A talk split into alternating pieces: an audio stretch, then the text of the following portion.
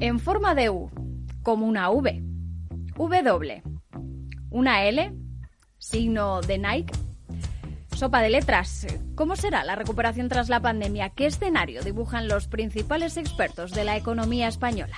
La evolución global de la curva de la propagación de la pandemia es preocupante. Es preocupante. Los posibles escenarios económicos en Capital Radio. Valor Salud. La actualidad de la salud en primer plano. Comenzamos en la radio y en Internet una nueva edición de Valor Salud, la primera de este año 2021 con personas y empresas del mundo de la salud y la sanidad. Son opiniones y reflexiones con nuestros expertos, diversos en su procedencia, pero son los mejores.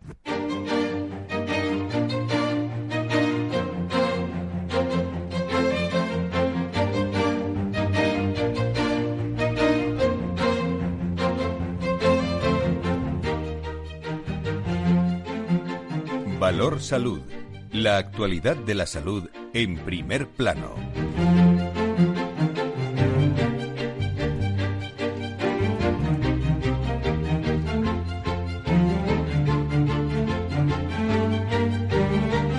¿Qué tal? Muy buenos días. ¿Cómo están? Eh, bueno, vamos a tener cuidado con Filomena, que viene de camino mucho frío en, eh, en, toda, en toda España, eh, helando y hay que abrigarse. ¿eh? Que luego vamos a ver si nos vamos a tener que vacunar también de, la gripe. Vamos a inaugurar programas en directo en este 2021 en la actualidad eh, de nuestra salud y nuestra sanidad y les aseguro que vamos a intentar ser los más originales que podamos para presentarles los contenidos claves sobre una de las materias que más nos afecta eh, a nuestra salud en esta pandemia, el COVID-19 y estamos ya en la tercera hora lo han reconocido las autoridades, la jefa del área del Centro de Coordinación de Alertas y Emergencias Sanitarias del Ministerio de Sanidad, María José Sierra. Lo importante en la evolución de la pandemia es observar las tendencias.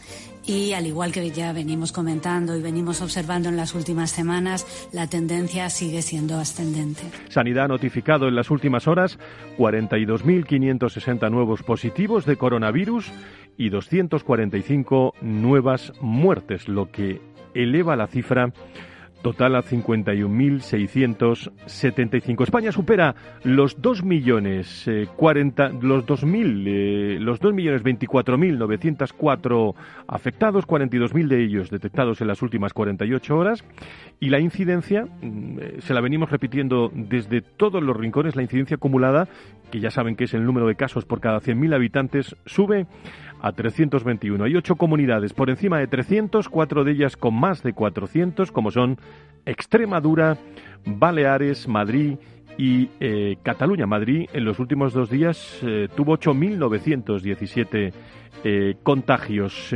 acabamos de escuchar también a María José Sierra, que en las últimas horas nos han informado de más de 14.540 ingresados, a diferencia eh, una diferencia importante, por ejemplo, respecto al martes de esta semana, que hubo 702, lo que se traduce en una ocupación hospitalaria del 12%, mientras que en las UCIs es del 24%. Vamos a hablar de esa presión en los hospitales hoy con colegios de médicos que nos van a acompañar. Los indicadores de transmisión del coronavirus están en niveles de riesgo, hay un endurecimiento generalizado de las restricciones, no se baraja de momento oficialmente un confinamiento duro y un lento inicio de la campaña de vacunación a la que se sumará, lo decía el ministro en las últimas horas, la vacuna de Moderna. La previsión que tenemos, de acuerdo con la información que nos facilita la compañía, es que en los próximos 7-10 días empezaríamos a recibir dosis de esta vacunación de esta vacuna, perdón, eh, serían recibidas en un almacén central del Ministerio y a partir de ahí distribuidas proporcionalmente y equitativamente a las comunidades autónomas y la previsión que nos eh, comunica la compañía de acuerdo con los contratos firmados es que en las próximas seis semanas recibiríamos 600.000 dosis de esta vacuna. Pues hablaremos mucho de vacunas. Nos esperan invitados para que no se quede con ninguna duda. Lo vamos a hablar todo sobre esto en este programa. Castilla y León ha ampliado el cierre perimetral de la comunidad hasta el fin del estado de alarma y Murcia confina también la capital y otras 21 localidades. Vamos a conocer a lo largo de la mañana información también eh, de nuevas áreas perimetrales también en la comunidad de, de Madrid. Hay comisión COVID desde las nueve y media en Moncloa y va a haber una declaración a eso de las 11 aproximadamente desde el Ministerio de Sanidad. Nuevas informaciones que llegarán también dentro de unos eh, minutos. Eh, y tras el Día de Reyes que todos disfrutamos, distintas comunidades como pueden imaginar, endurecen y Europa también se endurece con los datos eh, vertiginosos del increchendo del coronavirus.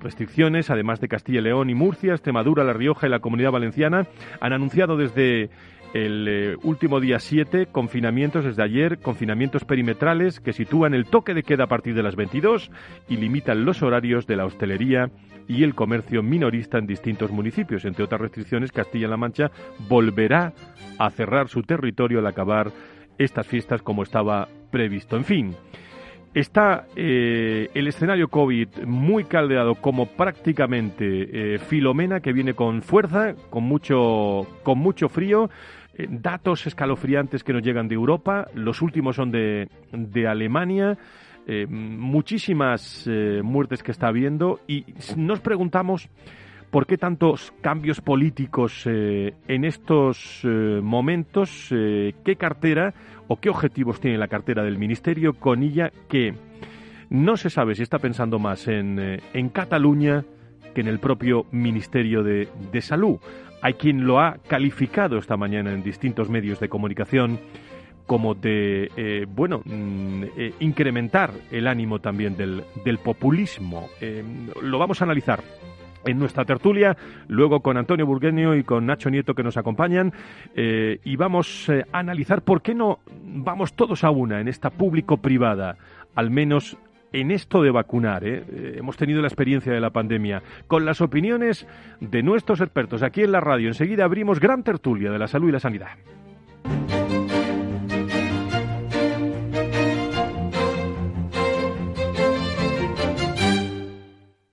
Valor Salud es un espacio de actualidad de la salud con todos sus protagonistas, personas y empresas. Con Francisco García Cabello. Pues comenzamos nuestra tertulia dando la bienvenida a la sanidad privada, eh, a la patronal, al Carlos Ruz, presidente de la patronal de la sanidad privada en España. Don Carlos, muy buenos días, bienvenido. Hola, ¿qué tal? Buenos días, Fran. Muchísimas gracias. Creo que nos acompaña también la directora general del IDIS, Marta Villanueva. Eh, querida Marta, feliz año, muy buenos días.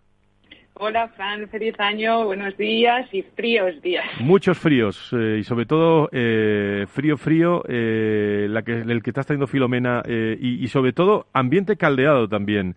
En, que es la primera cuestión que le pregunto. ¿Por qué no nos ponemos de acuerdo, Carlos, Marta, en esto de la colaboración pública-privada? Nos pusimos en el, en el, en el COVID en los primeros meses, pero eh, hay personas que están esperando esa vacunación y no acabamos de ponernos de acuerdo la sanidad pública y, privada. Marta.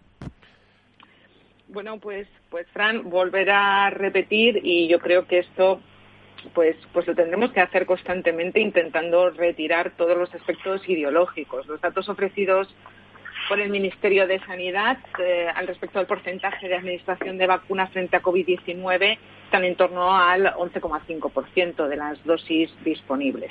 ¿Qué es lo que hacemos y proponemos una vez más desde la Fundación IDIS? Mostrar la disponibilidad absoluta del sector sanitario privado en todas las comunidades autónomas, porque lo que queremos es salvar vidas. Lo que queremos es agilizar el ritmo de vacunación que requiere la pandemia y de esta forma lograr alcanzar esa inmunidad de rebaño que hablan que está en torno al 70% de la población y que esto supone 33 millones de personas. Eso significa 66 millones de vacunas. Entonces, lo suyo es, sin incrementar los costes del sistema sanitario, dado que la sanidad privada pues, no tendría intención de facturar nada por la vacunación, más que recibir la vacuna y siguiendo las pautas y las fases que están estipuladas, pues vacunar a sus sanitarios, vacunar a sus pacientes y empezar de esa forma, bueno, pues, pues a acelerar este ritmo, porque lo que está claro es que sí que se ve luz al final del túnel.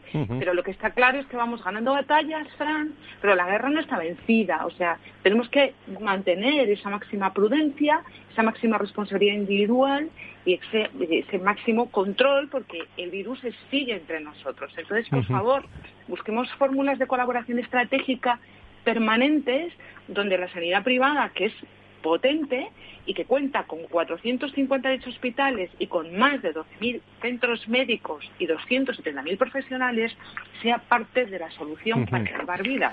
La Organización Mundial de la Salud eh, eh, adelanta que, que, hará falta, bueno, que vamos a, sufrir periodos cortos donde hay que hacer más de lo que de lo que hacíamos. Carlos, la sanidad eh, privada, desde la visión de la patronal, hizo, hizo mucho, ¿no? Y se puso de acuerdo lo público y lo privado en la pandemia y utilizó muchos recursos.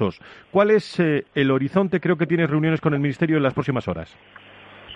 Sí, bueno, Fran, yo creo que desde el mes de, junio el Ministerio ha delegado mucho más la gestión de la pandemia eh, en las comunidades autónomas. Ahora mismo son ellas las que tienen que ir tomando estas decisiones. Creo que, sin duda, en un futuro próximo vamos a participar en todas las comunidades autónomas.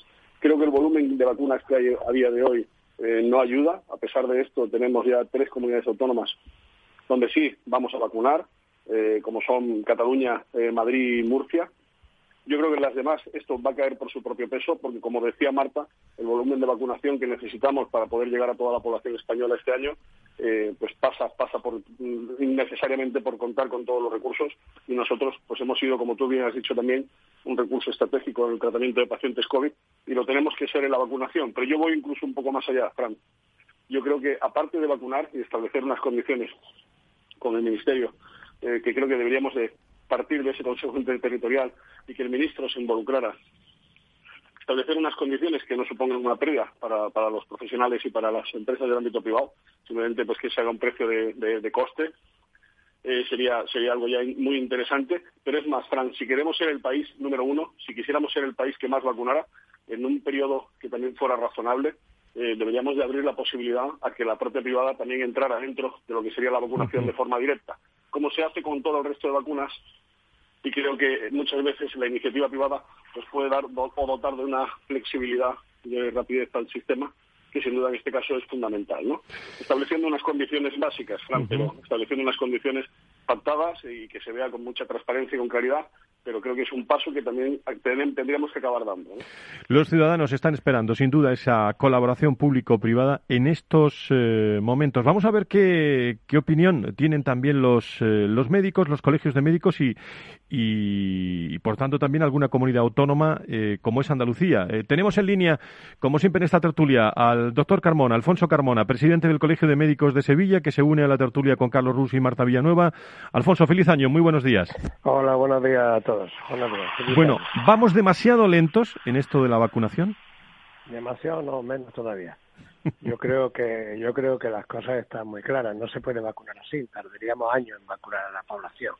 Hay pocas vacunas y se está vacunando de una forma que yo no la entiendo mucho. Yo creo que las cosas se pueden hacer mejor y mucho más rápido. No se pierde la eficacia ni la eficiencia por hacerlas más rápido. Lo que hay que estar bien organizado y saber que esto no es una campaña de una vacunación normal, de una vacuna que llega a la persona al centro de salud, se vacuna y se tiene todo el tiempo del mundo.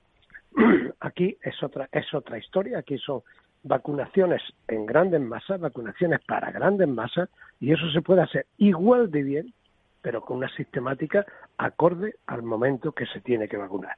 Y eso es lo que no se está haciendo. Se cree que esto es una vacuna igual y, ahí estamos en, en, seis horas. El otro día me enteré que en seis horas vacunaron 225 personas. eso se hace, eso se hace 200 y pico personas. Por muy lento que se vaya, se puede hacer en menos de una hora. Eh, ¿Tenéis alguna, Marta, eh, vacunar al mayor volumen de la población eh, en el menor tiempo posible es imprescindible? para ello también la suma de todos los esfuerzos y recursos materiales y humanos pues no lo están esperando. Pero ¿hay alguna mm, valoración de la actitud con C que está tomando el gobierno? Porque parece que el, eh, que el Ministerio pudiera estar más pendiente de otros asuntos de Cataluña que de la propia sanidad, o al menos el escenario, la foto, no es muy popular, Marta. Bueno, eh, nosotros lo que hacemos es ponernos a disposición. Ya sabes que, como decía Carlos, eh, hasta ese momento las comunidades autónomas están adoptando sus propias medidas y también eh, ratificó la, noticia de Carlos, tanto Madrid como Murcia como Cataluña parece que, que tiran para adelante. yo creo que lo importante es que la ciudadanía, que la sociedad civil sepa que también eh, en este momento no es, no es una cuestión de, esperar, no es una opción. Estamos en una batalla y estamos en una guerra y en una pandemia. En este momento eh, no ha lugar ir a más o menos ritmo. Tenemos mm, talento, tenemos recursos, tenemos medios eh, materiales y humanos para poder acelerar a la máxima potencia esto, porque es que se está muriendo muchísima gente y yo creo que ya es momento de abandonar un movimiento donde, donde sea imprescindible eh, coger al máximo todos los recursos de los que se dispone para, para sacar adelante este, esta, esta pandemia y Carlos. terminar con ella. Sí, bueno, vamos a ver, yo creo que, que eh, aquí hay, hay otra cuestión que también tiene muchísima importancia, Frank, y es la vacunación de los profesionales. Y aquí teníamos ahora mismo tres comunidades autónomas donde no se había tomado la iniciativa de, contar eh, con, los profesionales de la privada dentro de la priorización de, aquellas personas pues, que tienen que recibir la vacuna en, primeras, en primer lugar. Y pues mira, hoy hemos recibido dos buenas noticias. Tanto Galicia ha solicitado ya los listados de personal a los hospitales privados para proceder también a la vacunación de sus profesionales y Valencia también ha comunicado pues que pues que esto también va, a entrar. Lo digo porque dentro de la vacunación para mí son los dos aspectos fundamentales que no se haga una diferenciación de los profesionales sanitarios porque trabajen en uno u otro ámbito y, esto pues va, va, desapareciendo.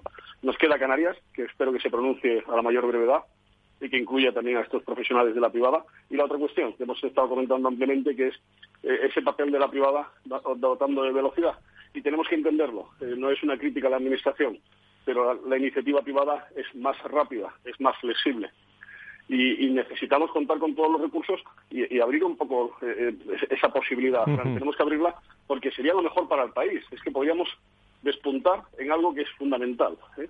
Sin duda alguna, por eso lo estamos, eh, lo estamos tratando. Alfonso, eh, y si quieres aportamos algún dato de Andalucía, donde tú te encuentras. ayer nos dio María, Jesús, María José Sierra, desde el área del Centro de Coordinación de Alertas, un dato que es una ocupación hospitalaria del 12% y una en las UCIs un 24%. Presión hospitalaria en Andalucía, ¿qué valoración haces?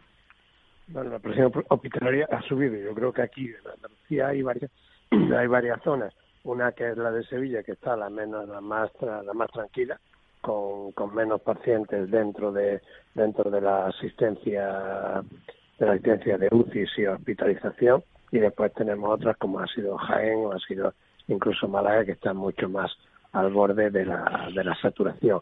Yo creo que esto es peligrosísimo, la, la deriva que está cogiendo otra vez el virus y que tenemos ahí, que tenemos que ser responsables todos y tenemos que tomar cada uno nuestra propia iniciativa en el sentido de que tenemos que protegernos nosotros para proteger a los demás.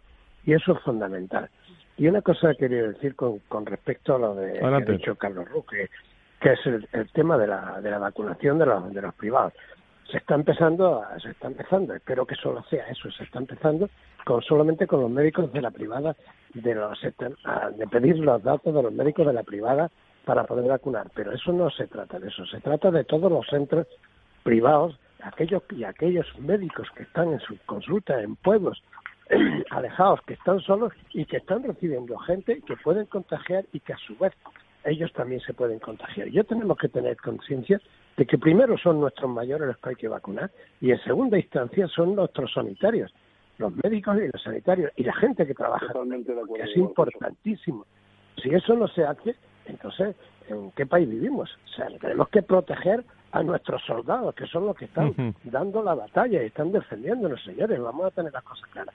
Y esto yo creo que tiene que partir. Ahora, si es el, el centro que tiene su su mentalidad en otro, el, gobierno central que tiene su mentalidad donde la tiene y que está una, con una falta de, liderazgo claro con este tema, vamos a ver si ahora las autonomías le dejan y pueden ellas solventar estos problemas, porque ahora se le ha dado mano. Entonces ahora son cada una de las autonomías la que tiene que activar sus su procesos de una forma clara y contundente. Y, por supuesto, tener más vacunas, porque las vacunas o están llegando mal, o están llegando poco, o están llegando en contadas. Yo creo que tenemos que saber cuántas vacunas vamos a disponer y en qué tiempo, porque si no sabemos el tiempo, ¿cómo vamos a proceder a una vacunación?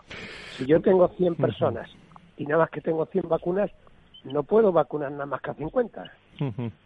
Pues eh, parece, parece evidente ¿eh? la, la demanda, la necesidad y eh, por último, en el último minuto y medio que me queda, entre los tres, rapidísimo, eh, decirme un reto ya, ya para las próximos, las próximas horas, las próximas, eh, las próximas semanas, porque eh, el optimismo de la vacuna tiene que consolidarse, ¿no, eh, Carlos? Sí, vamos a ver, yo creo que, hay, hay otro también debate que yo creo que es buen, bueno mantenerlo aquí, Frank, y es, eh, sigue habiendo ciertas dudas sobre la vacuna, sobre sus procesos, y hay que tranquilizar a la, a la, a la población. O sea, la vacuna abre una puerta a la esperanza, de ahí la importancia que, que tiene la velocidad de, de vacunación y, y, sobre todo proteger a, a nuestros profesionales. Eh, pero, Fran, sin duda, esto es, como, como decía el ministro, es el principio del fin. Pero hace falta ese liderazgo y hace falta que el Ministerio esté dispuesto de nuevo a coger una bandera que es fundamental. ¿eh? Y seguir delegando yo creo que no ayuda. Pues vamos No a... Además, genera, genera desigualdad. Pues vamos a esperar esta semana. Marta, en, en 15 segundos, que nos vamos. Eh, luz al final del túnel, pero máxima prudencia y confiamos que en un futuro próximo no tengamos que ofrecer el servicio de la sanidad privada, porque forme parte del sistema. Alfonso, eh, última reflexión. Que tengan la- nuestros dirigentes tengan las ideas claras y que las expliquen. Si no las explican, es difícil hacer nada. Pues la voz de los médicos, la voz de la sanidad eh, privada, la coordinación eh, público-privada que están esperando todos los ciudadanos, eh, más vacunas, más rápido es lo que se necesita. Vamos a ver eh, qué dice esta mañana eh, en esa comisión COVID que hay en estos momentos reunida en, en Moncloa y que van a dar eh, a conocer dentro de dentro de unos minutos, eh, quizás cuando acabe ya este este programa. Vamos, vamos a estar muy atentos. Gran tertulia de la salud y la sanidad con Marta Villanueva desde IDIS, Carlos Rus, con Alfonso Carmona. Gracias a los tres, mucho ánimo, adelante. Gracias. Un abrazo a todos. Saludo. Hasta luego. Adiós, hasta luego, Carlos. Hasta luego.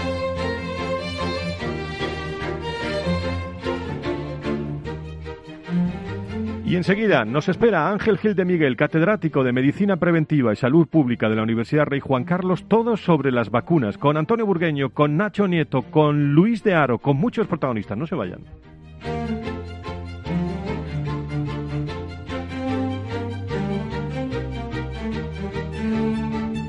Valor Salud.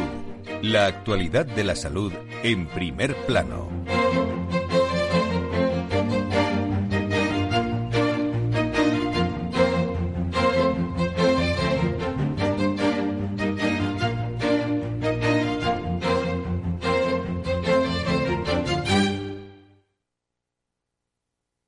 ¿Sabes que Renta 4 Banco ofrece más de 5.000 fondos de inversión? ¿5.000? Yo con una oferta tan amplia no sé ni por dónde empezar. Empieza por Selección 50. Nuestros expertos analizan toda la gama seleccionando los 50 fondos con mayor potencial, sus fondos favoritos. Entra en r4.com o acude a tu oficina más cercana e infórmate de nuestra Selección 50. Construye tu cartera de fondos fácilmente, como un experto. Renta 4 Banco, tu banco especialista en inversión. Si tus prospectos comerciales te resultan perfectos desconocidos, ahora puedes conseguir toda la información necesaria para que tus decisiones no impliquen riesgos para tu empresa. Informe es la empresa líder en información comercial, financiera, sectorial y de marketing, con acceso online a más de 350 millones de empresas en todo el mundo. Infórmate en el 902-176-076. Informa.es. Business by Data. Escuchas Capital Radio, Madrid 105.7, la radio de los líderes. 15 años con personas y empresas dan para muchas opiniones, reflexiones y conocimientos de recursos humanos. Escucha el Foro de los Recursos Humanos todos los lunes a las 12 del mediodía en Capital Radio, un punto de encuentro de excepción con personas y empresas, con Francisco García Cabello. Esto te estás perdiendo si no escuchas a Luis Vicente Muñoz en Capital, La Bolsa y la Vida. Las posiciones cortas lo que son es el buitre que devora el cadáver. El cadáver es anterior, ha muerto antes. No te confundas. Capital, la bolsa y la vida. El original. Capital Radio.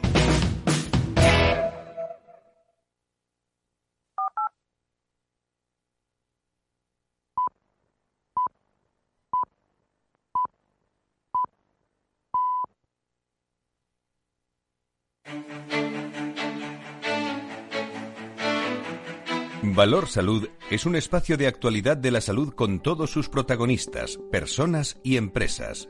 Con Francisco García Cabello.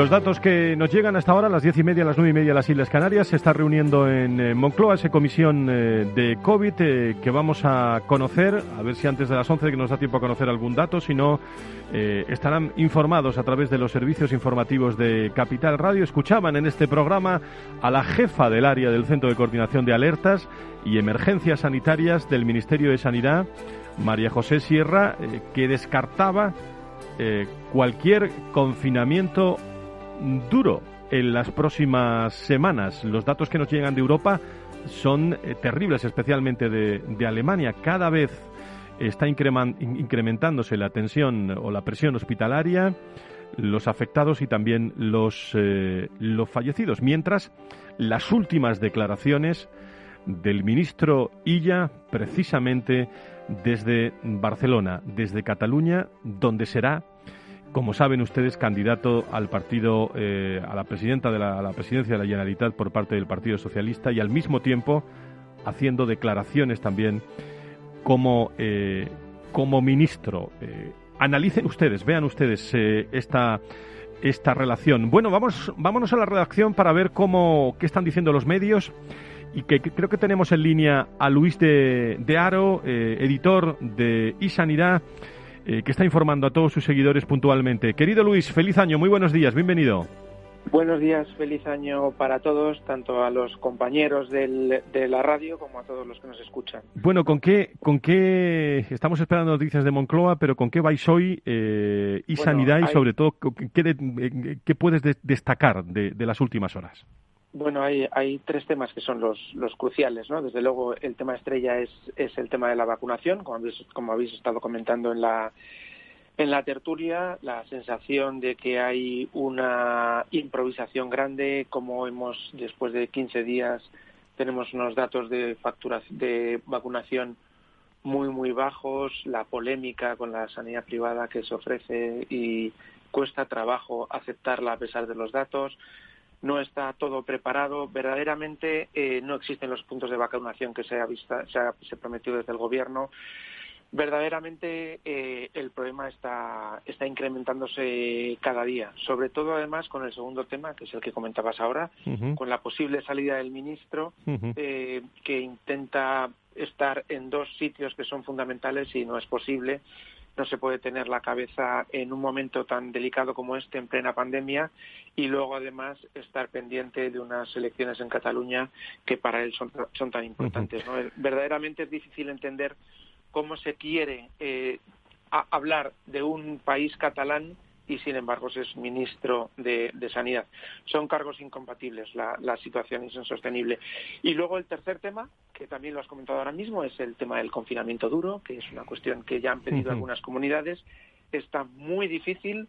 Y bueno, pues hablabas de Alemania, hablabas de Inglaterra también, más de eh, llevan 10 días dando más de 50.000 infectados diarios pues esto está, ¿no? Solamente una pequeña reflexión. Eh, creo que hay poca voluntad de servicio, hay mucho interés político y entonces, si tienes interés político, tendrás resultados políticos, no voluntad de servicio.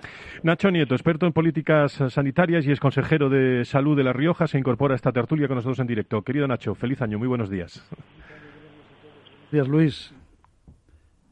Bueno, se saludan Luis Earo y, Nacho y Nacho Nieto. Eh, Nacho, ¿alguna primera reflexión sobre esto de porque esas son las portadas de, hoy de todos los, eh, los, medios? Sí, sí, estoy muy de acuerdo con lo que dice con lo que dice Luis y, y bueno, la verdad que el tema del ministro es muy curioso. No es de ahora, porque hace ya varias semanas, unas cuantas, sobre todo los fines de semana, eh, nos lo ponían en los medios haciendo declaraciones en catalán, porque estaba en Cataluña en lugar de de estar eh, pues posiblemente donde tenía que estar que era que era en Madrid preocupándose de los problemas del ministerio. Y el ministerio es verdad se ha dicho ya hoy en esta tertulia varias veces ha delegado absolutamente en las comunidades autónomas y yo creo que al final eh, en este momento son las comunidades autónomas las que tienen que tomar determinaciones importantes para, para resolver este asunto. Es verdad que, que, el Ministerio debe coordinar, que debe prestar esa ayuda en, incluso en aspectos legales que muchas veces son necesarios para poderlo hacer, pero está muy claro que no va a dar eso marcha atrás ahora y que son las comunidades las que tienen que, tomar esas determinaciones para sacar esto adelante. Y es verdad que en ese campo, pues algunas cosas curiosas nos están pasando. os, pregunto os pregunto a los dos, eh, y, nos están esperando invitados para hablar de vacunas y os voy a mantener por si queréis hacerle alguna pregunta. Eh, ¿Hubiera podido ocurrir eh, que, que ella se quedara eh, en el ministerio, eh, pero lo que creo que no se puede estar es en dos sitios a la misma vez.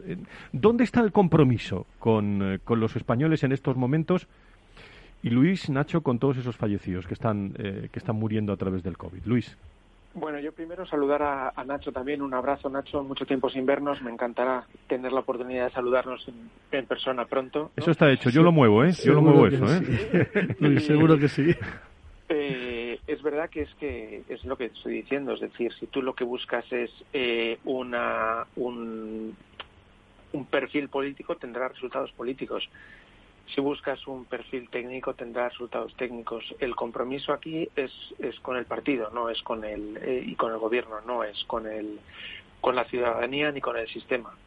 Yo es así, me parece que es así así de, así de claro.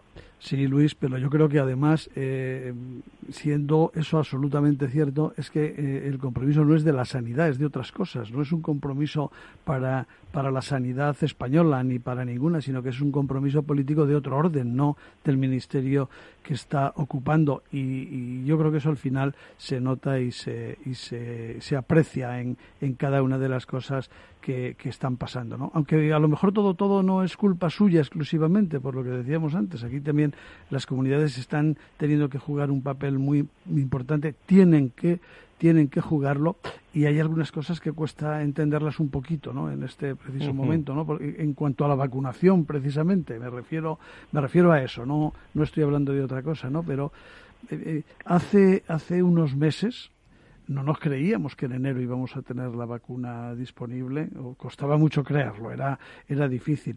Y la vacuna está, y, posiblemente hay que admitir, pero, pero del todo, que es el único remedio que tenemos. El virus va a tener tres, cuatro, cinco, todas las andanadas que quiera va a dar, porque no se va a parar mientras esté ahí, no hay algo que realmente lo, lo detenga todo lo que se ha probado hasta ahora no lo detiene, baja un poquito, busca otro hueco, se vuelve a meter y sube. Y posiblemente sea la vacuna lo único que lo pueda detener.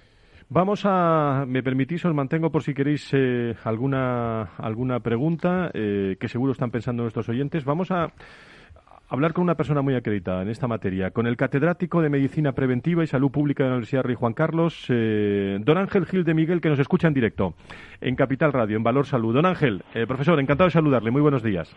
Igualmente, muy buenos días. Bueno, eh, en la actualidad usted también es director en funciones del Departamento de Medicina y Cirugía, Psicología, Medicina Preventiva y Salud Pública de la Universidad y desempeñó, lo digo para nuestros eh, seguidores, en 2004-2016 el puesto de coordinador del Comité de Expertos, asesor de vacunas, dependiente de la Dirección General de Salud Pública de la Consejería de Sanidad y Consumo de la Comunidad de, de Madrid. La pregunta es la siguiente. ¿Vamos demasiado lentos vacunando, profesor? Bien, solo un matiz en, la presentación. Actualmente ya no, ya no soy director en funciones de ese departamento porque afortunadamente hemos creado ya en la universidad. Matiz realizado. Un departamento de, nos hemos dividido ya. Perfectamente. departamento, departamentos más cortitos, ¿no? y más pequeños, se llama ahora especialidades médicas y salud pública.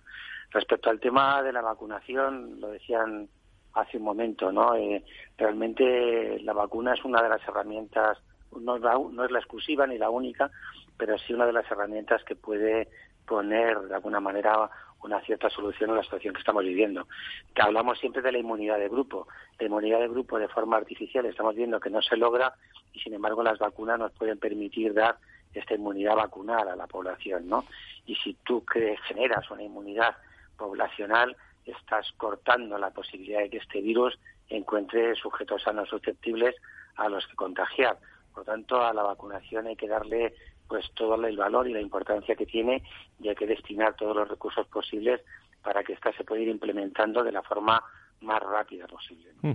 Eh, profesor, ahora mismo tenemos, eh, como saben nuestros oyentes, Pfizer, eh, BioNTech y Moderna, que se pondrá pues en práctica en las próximas, en las próximas. Los datos del CIS últimos hablan de mayor confianza en la vacunación, ¿no? Sí, afortunadamente yo creo que la gente se está dando cuenta de que si no nos vacunamos lo que llega es un confinamiento cada vez más agresivo o mayor en la población. Realmente dejárselo solo a, pues hoy por hoy a, lo que tenemos eh, de tratamientos o, de cortar la transmisibilidad mediante confinamientos es una situación que no se puede mantener más en el tiempo, ¿no? Y afortunadamente, como ya decíamos, yo pensaba que las vacunas estarían en marzo, afortunadamente han llegado en diciembre, enero, y no solo estas dos, sino que está la de AstraZeneca, y muy posiblemente para los meses de eh, mayo, junio, pues tengamos algunas vacunas más, como la de Janssen o alguna más, ¿no?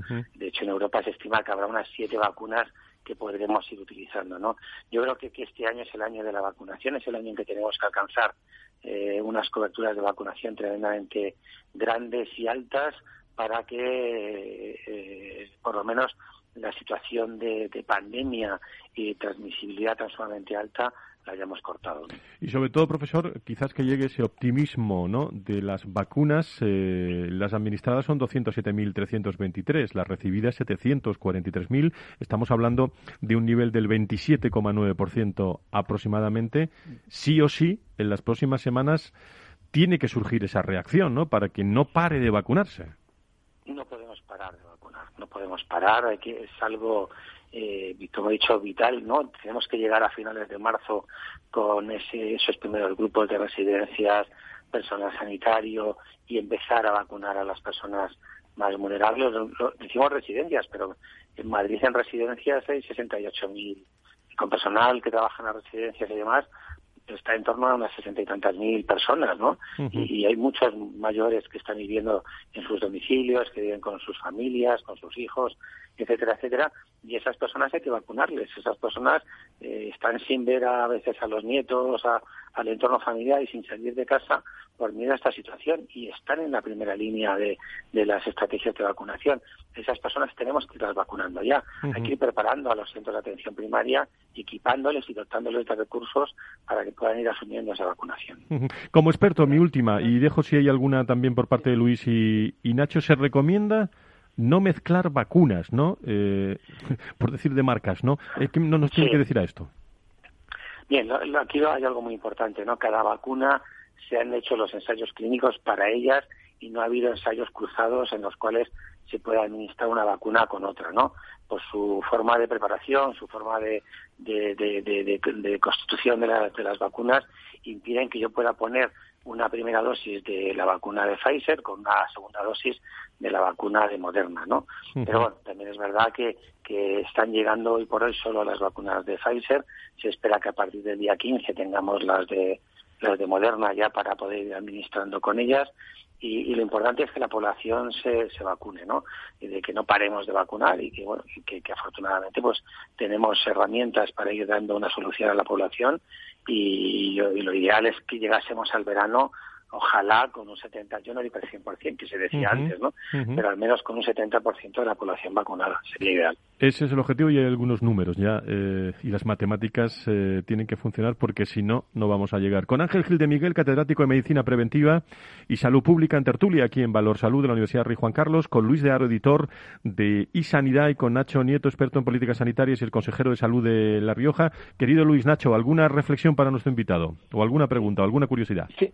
Eh, bueno, lo primero también saludar al profesor Ángel Gil. Bu- buenos días, Ángel. Feliz años. Buenos días. Y, nada, solamente eh, hacerte una pregunta también eh, que, que, que subyace, en, en- en, digamos, en general, ¿no?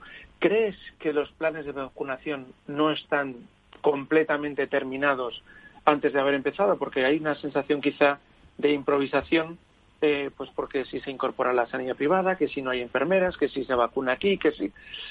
Eh, esto es algo que es habitual, que es verdad que es una vacunación difícil, es decir, no puedes poner a la gente en cola porque lo que hay que hacer es evitar la- las relaciones, ¿no? Entonces, eh, ¿qué, está pasando? ¿Por qué no está terminado o esa sensación de no estar terminado el plan de vacunación?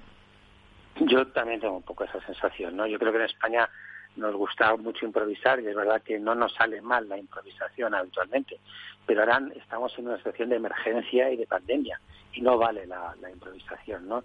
Tenemos que tener, pues evidentemente, todos los mecanismos y todos los medios preparados, ¿no? Yo oía, oía también en otra radio un poco el papel de la, de la enfermería, el ofrecimiento de la enfermería dentro del Sin sistema duda. público de salud, eh, queriendo vacunar, queriendo apoyar la vacunación, diciendo que están dispuestos a trabajar mañana, tarde y noche y fines de semana, y eso es lo que hay que aprovechar. Yo creo que a veces hacemos el diseño de las campañas de vacunación o de los programas de vacunación en un despacho y no contamos con los profesionales que nos tienen que ayudar, ¿no?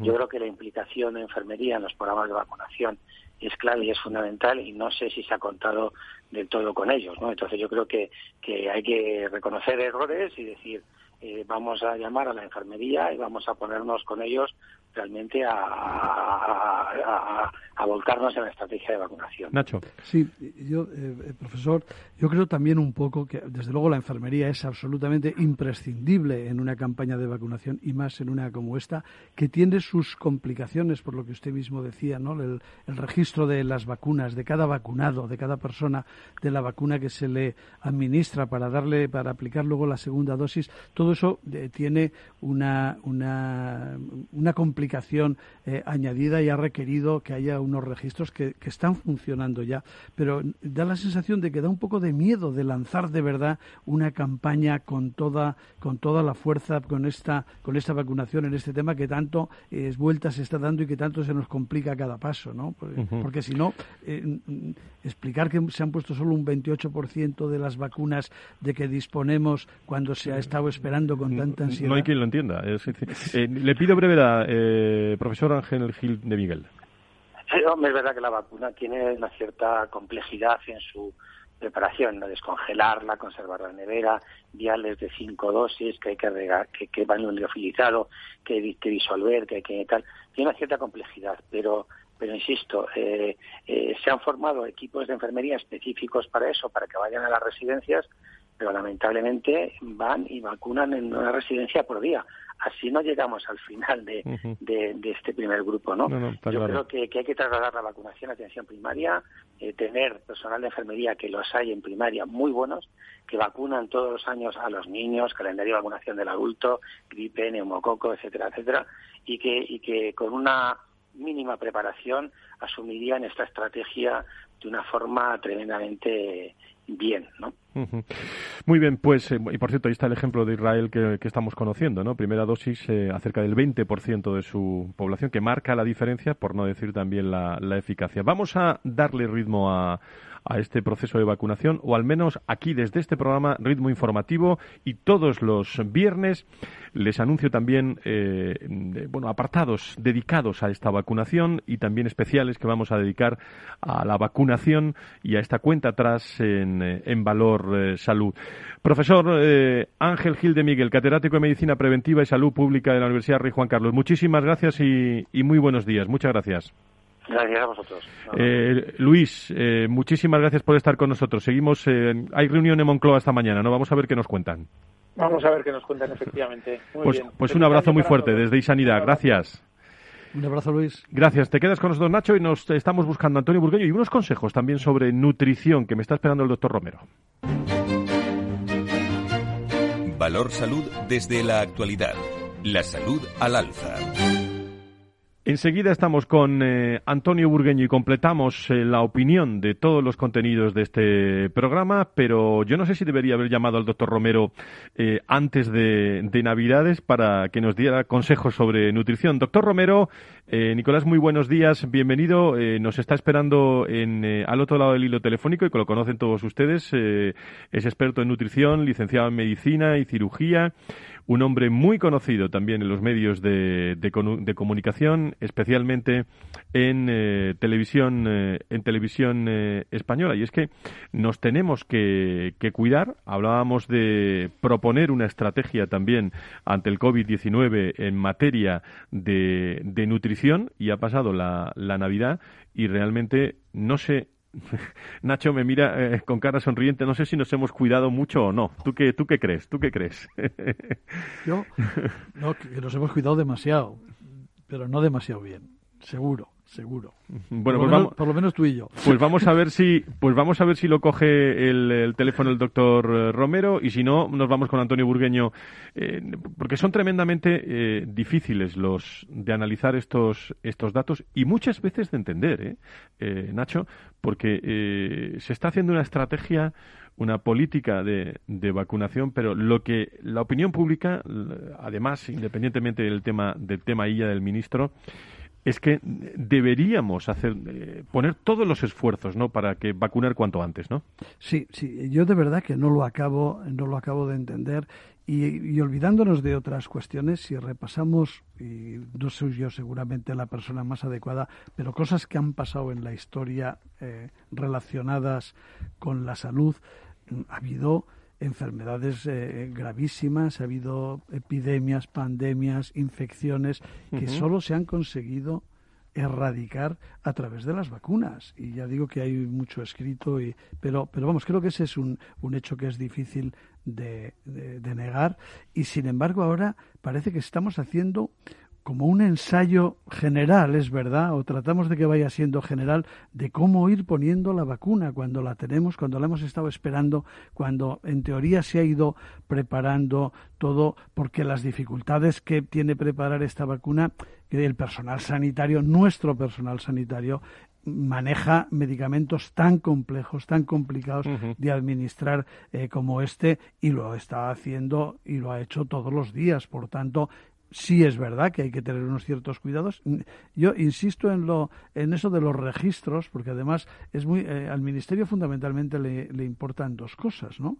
Una es verdad se ha hecho cargo de recibir las, las vacunas y repartirlas, lo va haciendo. Mm, eh, bueno, han sido dos semanas, tampoco tenemos mucha experiencia, esperamos, eh, pensemos que va a seguir yendo bien, va a haber otras vacunas, irá todo complicándose y luego tener el registro eh, para poder dar los datos de las personas que se vacunan. Pero que es que es fundamental saber cuando a uno le ponen una vacuna, qué día ha sido, qué vacuna le han puesto y cuándo le tienen que poner la segunda dosis. Le puedes desear feliz año, tu amigo y con, compañero de Contertulia, Antonio Burgueño, que nos escucha al otro lado del telefónico. Don Antonio, muy buenos días. Buenos días y feliz año para todos. Nacho, feliz año. Antonio, buenos días, feliz año y en fin, aquí estamos otra vez. El 2021 tan esperado, no nos arrepintamos. Nada, por ello. Bueno, eh, Antonio, tu reflexión. Has escuchado el programa, eh, siempre lo escuchas además y sacas tus conclusiones. ¿Qué conclusión, que se la voy a preguntar a partir de este año todos los eh, viernes, Antonio, Antonio Burgueño, digo, relacionándolo con la actualidad, lógicamente? Pues mira, Fran, muy interesante. según iba escuchando, me iba tomando notas y me sale una única reflexión para sacar conclusiones.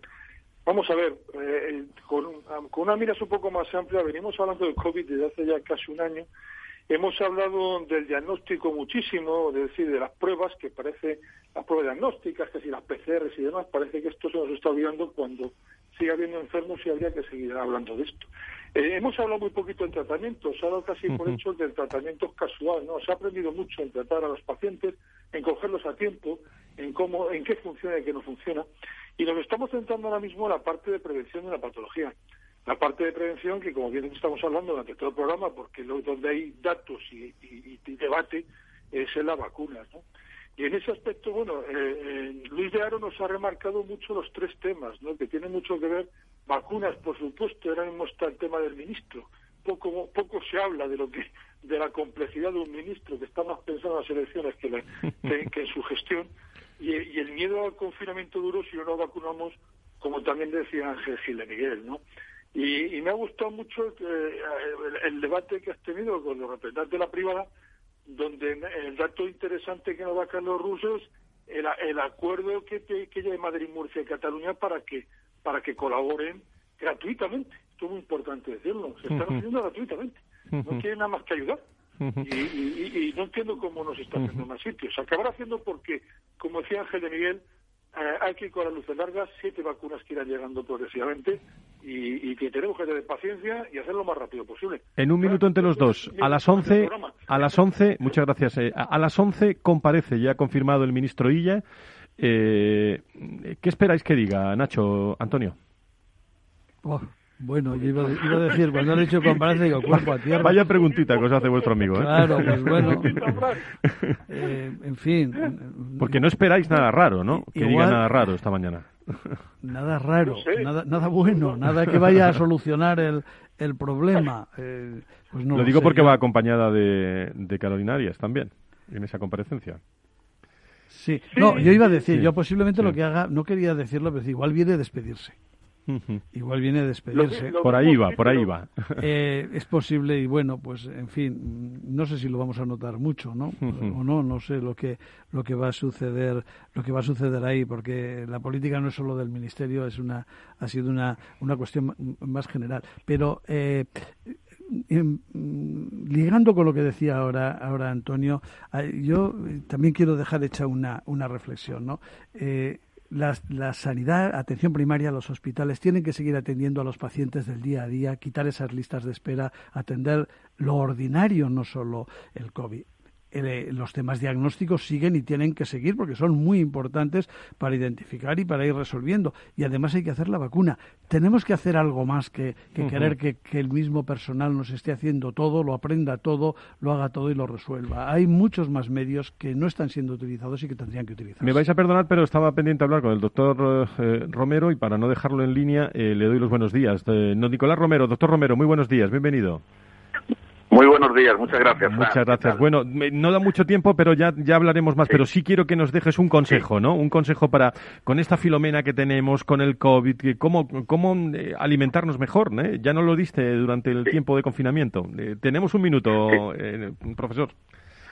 Pues mira, simplemente hay que perder, hay que intentar no ganar peso, porque el COVID está, está demostrado que influye muchísimo, tiene mucha relación con la obesidad. Las personas con obesidad y sobrepeso pueden contagiarse más, pasan más tiempo de, hospitalización y además tienen más complicaciones. Hay que no ganar peso. Necesitamos una buena base vegetal, sobre todo mucho vegetal, frutas, verduras, legumbres y sobre también proteínas magras. No abusar de grasas, no hacer grandes, eh, digamos, festines de hidratos de carbono, de espaguetis, de arroces, etcétera, etcétera.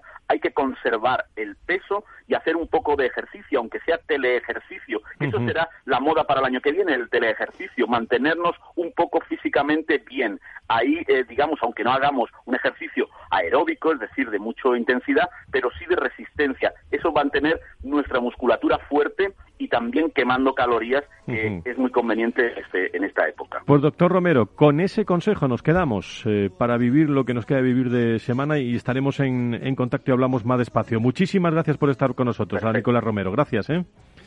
Gracias, gracias. Bueno, Antonio, eh, Nacho, eh, eh, hemos cogido todos bien los consejos, ¿no? De, última hora, ¿no? El, último apuntar también, muy importante. yo, como, mucha verdura. Sí, sí, no, sí, os veo muy bien, os veo muy bien a todos. Mirad cómo... Sí, no, lo de, lo de intentar no, bajar, no subir el peso abrigaros, muy interesante. Abrigaros mucho que, ¿cómo se dice, no? Año de nieves, año de bienes, ¿no? Sí, sí, sí. Pues frío, frío, frío, hace mucho, ¿eh? Un cordial saludo. de tu corazón y dime cómo está mi amor en tu amor. Frío, frío, frío, como el agua del río. Querido Nacho, muchas gracias por venir. Eh, el viernes que viene mucho más. Gracias por estar con nosotros. Muchas gracias a ti y a todos los oyentes. Querido Antonio Burgueño, muchísimas gracias por estar con nosotros. Abrígate, que hace mucho frío, ¿eh?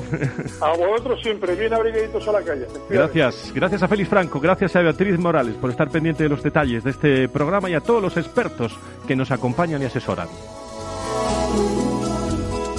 El viernes mucho más. Salud y sanidad muy pendientes de la vacunación y de todo lo que nos pueda decir el ministro Illa dentro de unos minutos que comparece en Moncloa. Gracias a todos. Eh, continúen en Capital Radio. Adiós. Y sin saber es una vía láctea que gira y me da vida. Valor Salud. La actualidad de la salud en primer plano todas las semanas con sus personas y empresas. En Capital Radio, con Francisco García Cabello. Para que no salgan tus besos de mi vista. Dime si mastico el verde menta de tu voz o le pego un parcho a mi alma. Atame al pulgar derecho de tu corazón y dime cómo está mi amor en tu amor frío, frío, como el agua del río, frío. oh caliente